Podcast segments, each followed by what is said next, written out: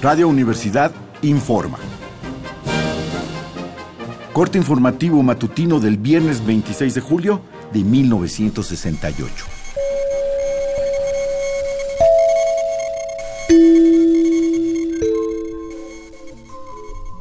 Esta mañana el Distrito Federal se reporta en relativa calma a la expectativa de dos marchas que se producirán más adelante en el día.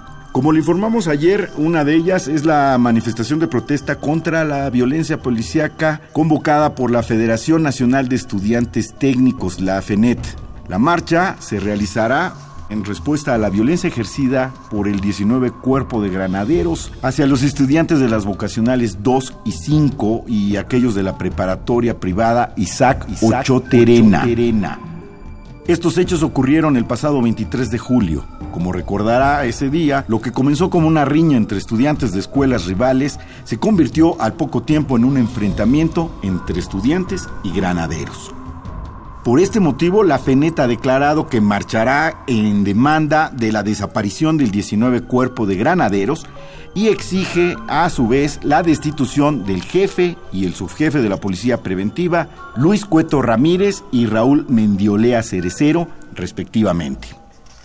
El contingente de estudiantes politécnicos saldrá a las 4 de la tarde de la Plaza de la Ciudadela y concluirá con un mitin en la Plaza del Carrillón del casco de Santo Tomás. La otra marcha, que atravesará las calles del centro esta tarde, tiene por objetivo celebrar el 15 aniversario de la toma del cuartel Moncada por los revolucionarios cubanos.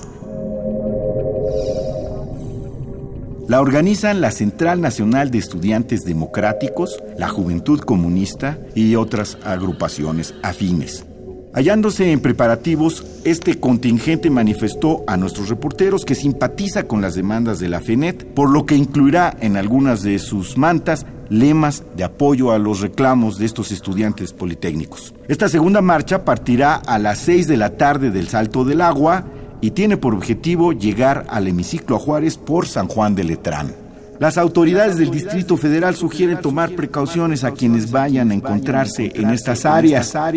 Al parecer, ellos mismos lo están haciendo, pues en las calles del centro han sido observados algunos vehículos, ambulancias de la Cruz Roja Mexicana. Seguiremos informando, siga usted pendiente con los reportes de Radio Universidad.